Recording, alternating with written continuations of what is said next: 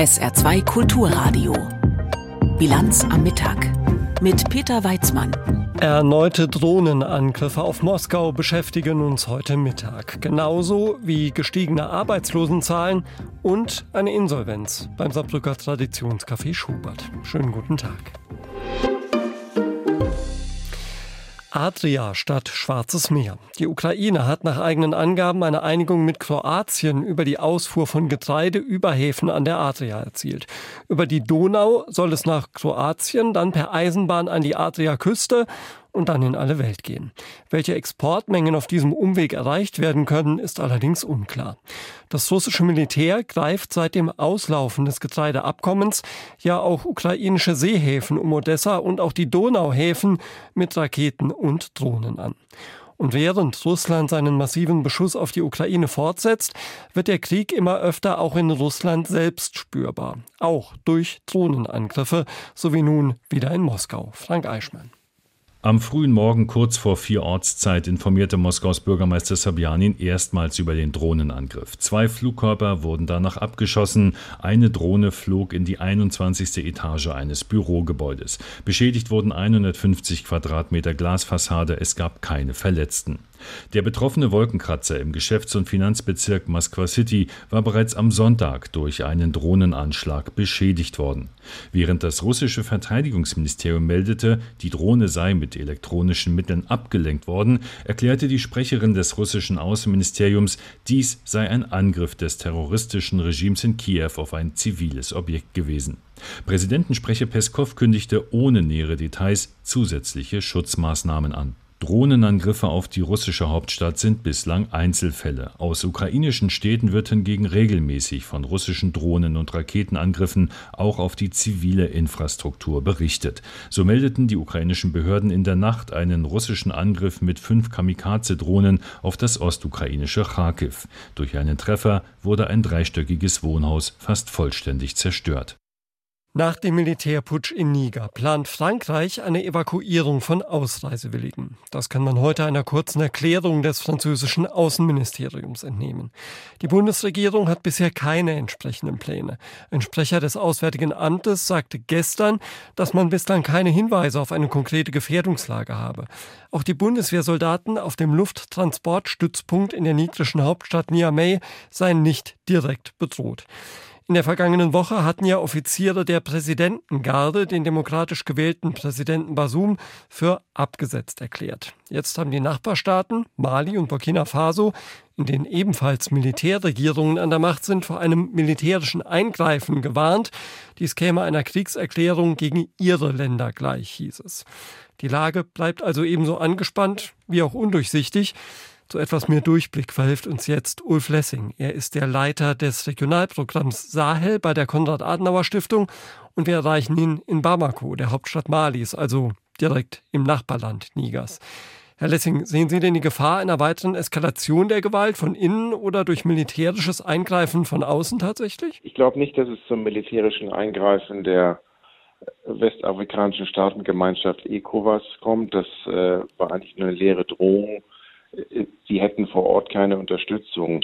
Es gab bislang nur eine einzige militärische Intervention. Es war 2017 in Gambia. Da wurde ECOWAS auch eingeladen von der damaligen Regierung. Jetzt, wo sich auch noch äh, Mali Burkina Faso so klar positioniert haben, glaube ich nicht, dass es zu einer zu militärischen Eingreifen kommt. Ich glaube eher, dass man jetzt akzeptiert, dass die Putschisten an der Macht sind Daraufhin deutet auch so ein bisschen die Evakuierung der Europäer durch Frankreich hin, dass man sich mit der Situation abgefunden hat, dass die Putschisten jetzt bleiben. Wo Sie Frankreich gerade ansprechen, es gab ja nach diesem Putsch vor allem auch antifranzösische Proteste und Demonstrationen mit russischen Fahnen. Wie groß ist die Wahrscheinlichkeit, dass Russland auch in diesem Land der Region künftig eine wichtige Rolle spielen wird? Also Russland hat seinen, seinen Einfluss ausgebaut in den letzten Jahren. Mali, Zentralafrikanische Republik, auch Burkina Faso. In Niger sind sie nicht so bekannt. Äh, es gibt nicht mal eine russische Botschaft da, aber es gibt auch dort ein starkes antifranzösisches Sentiment und äh, viele Menschen verbinden mit Russland einfach so eine Art Neuaufbruch, auch wenn sie Russland gar nicht kennen. Das konnte man ganz gut daran sehen bei den Demonstrationen am Wochenende war die russische Fahne häufig falsch rum aufgehängt weil keiner dort Russland kennt. Russland ist nur einfach so ein Ausdruck von angeblichen Neuaufbruch, der auch durch Desinformationskampagnen immer wieder geschürt wird. Sie sagen, es gibt durchaus antifranzösische Gefühle auch in der Bevölkerung. Was haben Frankreich und der Westen denn in Niger und offenbar auch in der gesamten Region falsch gemacht? Also bei Frankreich ist einmal die koloniale Vergangenheit und dann auch, so wird das von den Menschen der Region empfunden, dass sie sich nie ganz von den äh, ehemaligen Kolonien gelöst haben, dass sie dort aber noch stark äh, innenpolitisch eingreifen. Das stimmt zum Teil und zum Teil wird es auch geschürt durch die äh, pro-russischen Trolls in den sozialen Medien. Deutschland ist eigentlich weiterhin sehr beliebt. Äh, das war auch noch kurz vor dem Push zu hören, dass alle Menschen weiterhin mit Deutschland äh, zusammenarbeiten wollen. Das Problem ist wirklich nur Frankreich hier in diesem Fall. Diese Putschisten, was haben wir denn von denen zu erwarten? Haben die ein politisches Programm? Äh, relativ wenig haben sie gesagt. Sie haben nur gesagt, dass sie die Sicherheitslage verbessern wollen und die äh, Regierungsführung auch verbessern, aber das ist ja alles nichts Neues. Und die Putschisten, also der Putschistenanführer ist ja auch Teil des Regierungssystems. Das macht das nicht sehr glaubwürdig. Also ich erwarte da nicht sehr viel. Es sieht mehr nach einer reinen äh, Machtfrage aus. Man wollte der Macht greifen, aber so einen richtigen besseren Plan als der Vorgänger Basum scheint die auch nicht zu haben. Die EU fordert ja nach wie vor die Freilassung von weiteren Mitgliedern der gestürzten Regierung und unterstützt die Sanktionen, die die westafrikanische Wirtschaftsgemeinschaft ECOWAS ins Werk gesetzt hat gegen die Putschisten. Was glauben Sie, wird die EU diese Linie durchhalten oder wird sie am Ende doch wieder kurzfristiger Interessenpolitik etwa in Sachen Migration Raum geben müssen und dann doch mit den Putschisten zusammenarbeiten? Ja, dazu wird sicherlich kommen. Also ich denke, am Anfang wird man versuchen, jetzt nochmal Druck auszuüben, ob man den Putsch vielleicht doch abwenden kann. Das wird vermutlich nicht klappen und dann wird Europa doch die Zusammenarbeit fortsetzen wollen. Niger ist so der Hauptanker in der Strategie von Europa, Armutsmigration nach Europa zu stoppen. Deswegen hatte Niger seit 2015 diese sogenannte Mittelmeerroute, die durch äh, Niger geht Richtung Libyen geschlossen. Das äh, war eine Entscheidung, die in Niger sehr, sehr unpopulär war, weil dann sehr viele Menschen arbeitslos wurden. Nicht nur Schmuggler, auch alle, die da dranhingen an dem ganzen Geschäft, Besitzern von Pensionen, Fahrern. Da hat jetzt Niger sicherlich auch die Möglichkeit, auf Europa Druck auszuüben und zu sagen, ja, wir arbeiten mit euch weiter zusammen in Migrationsfragen, wir wollen dann aber auch jetzt von euch anerkannt werden. Und gerade bei Migrationsfragen ist ja die äh, Bereitschaft von Europa auch da auch durchaus mit Staaten zusammenzuarbeiten, die nicht unbedingt immer sehr demokratisch geführt werden. Sagt Ulf Lessing, der Leiter des Regionalprogramms Sahel bei der Konrad-Adenauer-Stiftung. Mit ihm habe ich schon kurz vor der Sendung über die Lage in Niger nach dem Putsch gesprochen.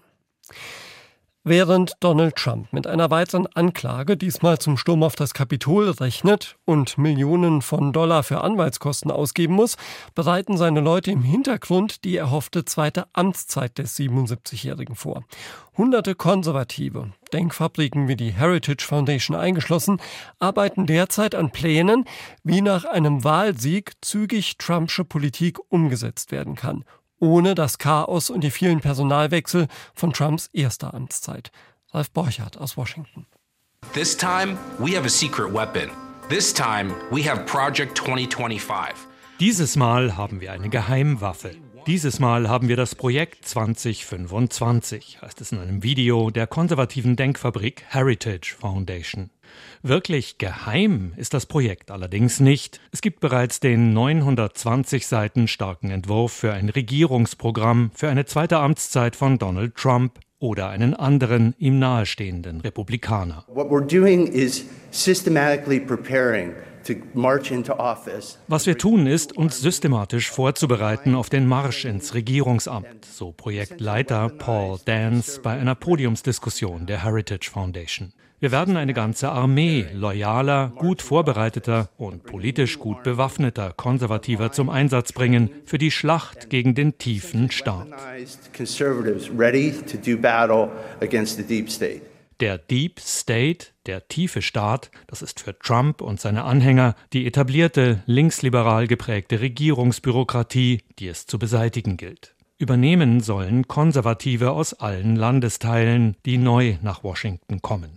Diesmal soll alles schnell, konsequent und nachhaltig erfolgen ohne das Chaos von Trumps erster Amtszeit, sagt Hans Noel, Politikwissenschaftler an der Georgetown University, der sich kritisch mit dem Projekt 2025 auseinandersetzt.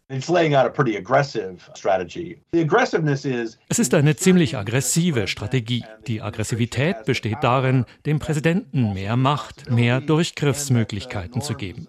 Nehmen wir zum Beispiel die FEC, die staatliche Wahlbehörde, die auch über die Regeln zur Wahlkampffinanzierung wacht. Sie ist bisher ausgewogen mit Demokraten und Republikanern besetzt. Hier lautet das Projektziel, lasst uns sicherstellen, dass alle Leute auf unserer Seite stehen.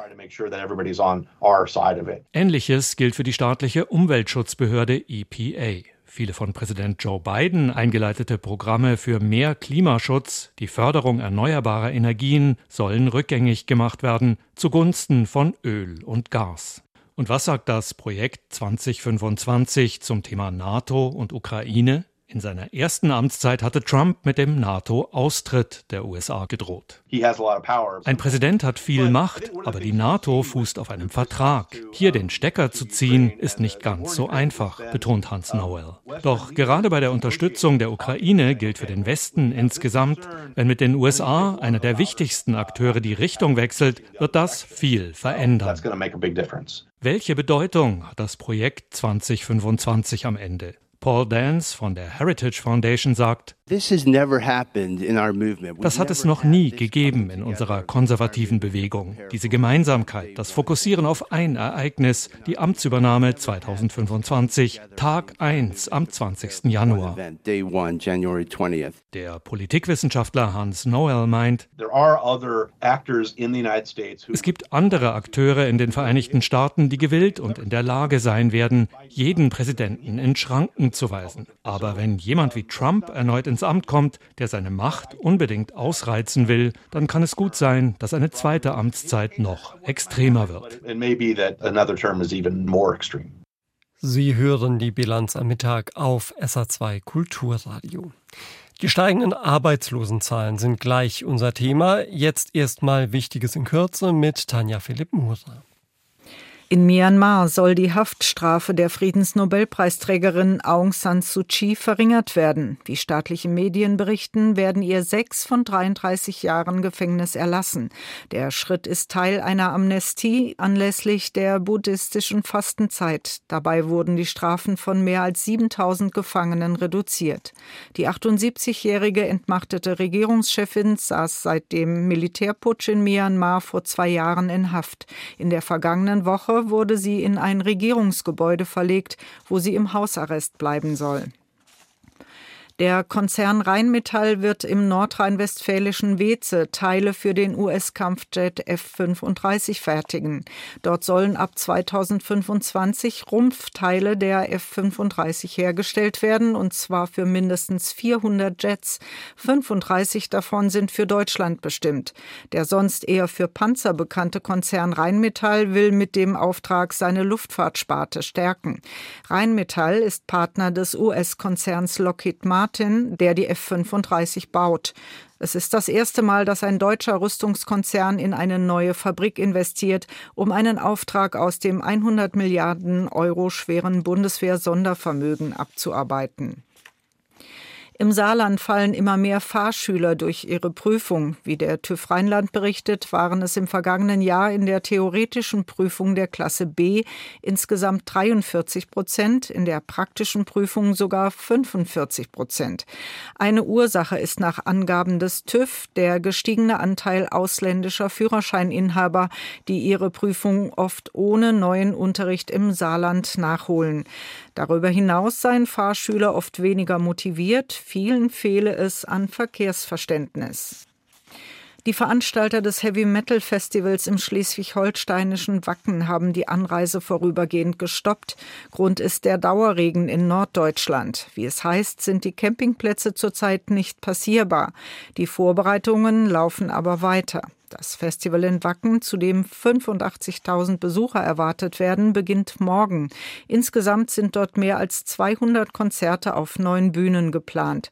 Zu Gast sind unter anderem Iron Maiden, Megadeth und Doro Pesch. Samstagnachmittag Saarbrücken Innenstadt. Da ist an dem ein oder anderen Geschäft die Tür zu und an derselben klebt der Hinweis, dass man kein Personal habe. Dennoch meldet die Bundesagentur für Arbeit heute steigende Arbeitslosenzahlen für den Juli, nämlich 62.000 mehr als im vergangenen Monat und 147.000 mehr als vor einem Jahr. Damit ist die Zahl der Arbeitslosen auf 2.617.000 gestiegen. Die Quote erhöhte sich um 0,2 Prozentpunkte auf 5,7 Prozent. Stanislaus Kosakowski. Der Anstieg der Arbeitslosenzahl ist im Juli saisonüblich. Befristete Arbeitsverträge laufen aus, Schulabgänger und Abgängerinnen stehen noch vor dem Antritt einer Ausbildung oder eines Studiums. Betriebe sind während der Sommerpause zurückhaltend mit Neueinstellungen. Allerdings gehe die steigende Arbeitslosenzahl auch auf die abgeschwächte Konjunktur zurück, sagt die Chefin der Bundesagentur für Arbeit, Andrea Nahles. Die schwache Konjunktur hinterlässt auf dem Arbeitsmarkt äh, weiterhin Spuren. Mit Beginn der Sommerpause sind Arbeitslosigkeit und Unterbeschäftigung im Juli gestiegen.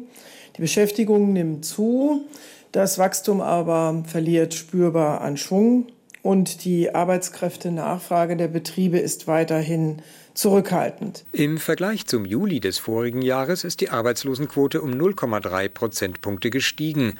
Auch die Unterbeschäftigung, bei der neben den arbeitslos gemeldeten auch Arbeitssuchende im Krankenstand und in arbeitsmarktpolitischen Maßnahmen mit erfasst werden, stieg im Jahresvergleich an auf nun 3.450.000. Ukrainische Geflüchtete sind da nicht mitgerechnet. Bundesagenturchefin Nahles hat vor diesem Hintergrund für den Rest des Jahres eine ernüchternde Prognose. Was die Entwicklung der Arbeitslosigkeit angeht, sind die Agenturen für das nächste Quartal nach wie vor eher pessimistisch. Auf dem Ausbildungsmarkt ist hingegen noch viel möglich, berichtet Nahles. Die Zahl der Bewerberinnen und Bewerber ist mit 392.000 jungen Menschen genauso hoch wie ein Jahr zuvor. Die Zahl der Ausbildungsplätze ist hingegen weiter gewachsen auf 509.000 betriebliche Plätze. Tatsächlich haben wir wieder 117.000 Ausbildungsstellen mehr gemeldet, ähm, als Bewerberinnen und Bewerber zurzeit in Deutschland auf dem Ausbildungsmarkt sich um Ausbildung bemühen. Nichtsdestotrotz hat sich die Anzahl der Bewerberinnen und Bewerber im Vergleich zum Vorjahr stabilisiert. Es ging jahrelang bergunter. Dass die Bewerberzahlen nicht mehr nach unten gehen, liege zum einen an der überwundenen Corona-Zeit. Seit dem vergangenen Jahr hätten viele junge Menschen zur Berufsorientierung ein Praktikum gemacht, was die Entscheidung für eine Lehrstelle erleichtert habe. Ein Durchbruch sei am Ausbildungsmarkt aber noch nicht geschafft, denn es fänden zu viele Betriebe weiterhin zu wenig Auszubildende, weshalb Nahles appelliert, ich ermutige Sie außerdem, offen zu sein, auch für Ausbildungsberufe, die Sie vielleicht nicht auf der Top 3 Ihrer persönlichen Liste haben. Auch die Arbeitgeber möchte ich dazu ermuntern, dass sie sich noch mehr für junge Menschen öffnen, die auf den ersten Blick vielleicht nicht die optimalen Kandidatinnen und Kandidaten sind. Am Ende der Pressekonferenz blickt Andrea Nahles noch zurück auf ihr erstes Berufsjahr an der Spitze der Bundesagentur für Arbeit. Das war mit Auswirkungen der Pandemie und des russischen Angriffskriegs auf die Ukraine geprägt, berichtet sie. Von einem normalen Arbeitsmarkt könne man da seither nicht sprechen, meint Nahles. Wir hatten kaum eine Ruhephase. Äh, mehrere hunderttausend geflüchtete Ukrainerinnen und Ukrainer sind äh, in die Betreuung der Jobcenter gekommen im letzten Juni. Die Energiekostenkrise. Wir hatten natürlich auch mit der Abwicklung, Abschlussprüfung, Kurzarbeit der letzten Krise noch eine Menge zu tun. Allein die Abwicklung der Kurzarbeit durch Corona wird nach Einschätzung von Nahles die Verwaltung in der Bundesagentur für Arbeit noch bis Februar nächsten Jahres beschäftigen. Nach Beginn des russischen Angriffskrieges auf die Ukraine und dem Ende der Gaslieferungen nach Deutschland waren plötzlich auch Unternehmensnamen in aller Munde, die vorher nur Experten kannten. Uniper war einer von ihnen, denn der Konzern entwickelte sich zum Milliardengrab. Als Gashändler musste Uniper Gas teuer auf dem Markt einkaufen, aber zu niedrigeren Fixpreisen an seine Kunden abgeben. Die Folge Rettung durch den Staat. Und, so schnell kann es gehen, inzwischen verdient Juniper wieder Milliarden Euro. Volker Hirt über eine bemerkenswerte Wende. Juniper wäre längst pleite ohne den Staat. Der russische Angriff auf die Ukraine hat das Geschäftsmodell ins Wanken gebracht. Der Aktienkurs fiel von über 40 Euro auf 2,20 Euro. Tausende Anleger standen vor einem Totalverlust. Bundeskanzler Olaf Scholz hatte angesichts der drohenden Milliardendefizite bei Deutschlands größtem Energieversorger keine andere Wahl. Wir werden einsteigen bei Uniper mit 30 Prozent am Anteil des Unternehmens. Gleichzeitig werden wir Pflichtwandelanleihen zur Verfügung stellen von bis zu 7,7 Milliarden Euro und die schon bestehende Kreditlinie der KfW von 2 Milliarden auf 9 Milliarden Euro ausweiten. Das war vor gut einem Jahr. Geblieben ist es dabei nicht. Stand heute ist Juniper verstaatlicht. Dem Bund gehören 99 Prozent. Chris Oliver Schickentanz vom Vermögensverwalter Capitel hält nicht viel von staatlichen Eingriffen bei wirtschaftlichen Schieflagen von Unternehmen, hat den Schritt der Bundesregierung aber verteidigt. Ich glaube, hier geht es tatsächlich auch um eine Ausnahmesituation, darum, dass Deutschland, dass die deutschen Privathaushalte auch in den kommenden Monaten weiterhin sicher mit Gas versorgt werden können. Bei der heutigen Pressekonferenz am Stammsitz in Düsseldorf hat sich der neue Vorstand vorgestellt und Pläne für die Zukunft präsentiert.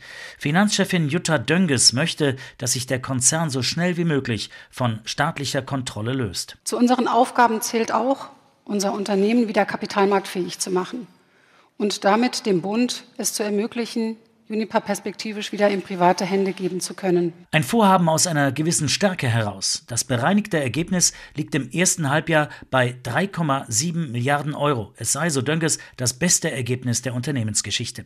Strategisch wird sich der Konzern neu aufstellen. Weg von der Kohle, schneller als bisher geplant, so der Vorstandsvorsitzende Michael Lewis. Nach dem geplanten Verkauf von Datteln 4 wird unsere letzten Kohlenkraftwerk spätestens zum Jahresende 29 vom Netz gehen. Und der Strom soll, wie Lewis es nennt, grüner werden. Mehr Solaranlagen, mehr Windenergie, nicht von heute auf morgen. Die grüne Elektrifizierung des Heizens, der Mobilität und weiter Bereiche werden nicht schon morgen zur Realität.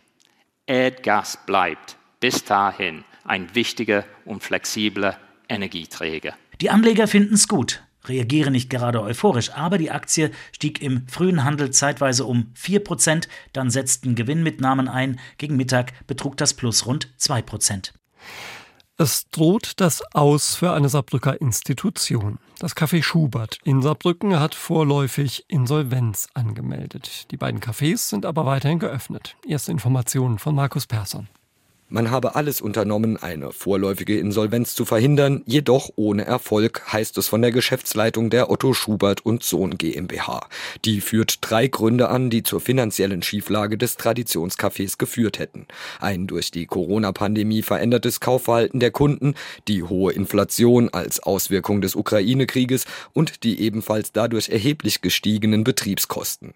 Nach Unternehmensangaben beschäftigt Schubert rund 50 Mitarbeiter in seinen beiden Firmen Filialen in der Saarbrücker Innenstadt und auf dem Saarbrücker Rotenbühl. Der Geschäftsbetrieb läuft vorerst weiter, ebenso die Suche nach einem potenziellen Nachfolger. Ziel sei es weiterhin, möglichst viele Arbeitsplätze zu erhalten. Bei der Weltmeisterschaft der Fußballerinnen haben sich heute Vormittag die Niederlande in der Gruppe E durchgesetzt und das torhungrig mit 7 zu 0 gegen Vietnam. Und auch die USA stehen im Achtelfinale. Ihnen hat ein 0 zu 0 gegen Portugal gereicht. Ein Sieg sollte es für die deutschen Frauen schon werden am Donnerstag um 12 Uhr im letzten Gruppenspiel gegen Südkorea. Ansonsten müssten sie zittern, ob es mit dem Weiterkommen auch für sie klappt. Patricia Gabor über die Suche nach der Harmonie auf dem Platz. Neben dem Platz sind sie ein Team. Auf dem Platz hakt es im Zusammenspiel. Diese Erkenntnis aus der Kolumbien-Partie nehmen Melanie Leupolz und Co. mit rein in die Vorbereitung auf Südkorea. Was möchte die Spielerin äh, vor uns? Äh, möchte sie den Ball in den Fuß, in den Lauf? So diese Eingespieltheit. Ich glaube, das war so ein Gesamtproblem und wir haben darüber gesprochen und auch schon daran gearbeitet. Gegen Südkorea soll alles besser werden. Der Schlüssel zum Erfolg, mehr Tore. Heute im Training hat die Mannschaft deswegen bestimmte Abläufe geübt geübt, damit sich mehr Spielerinnen in Abschlusspositionen bringen. Eine Doppelspitze mit Alexandra Popp und Lea Schüller könnte auch helfen. Lea bringt auch eine unheimliche Qualität mit. Sie ist sehr, sehr kopfballstark.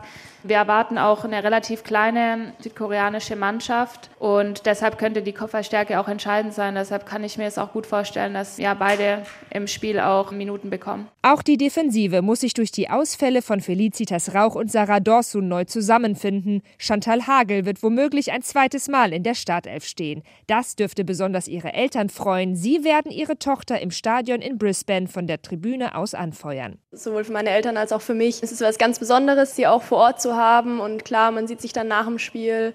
Teilweise haben wir dann auch die Nachmittage frei, wo man sich dann sehen kann.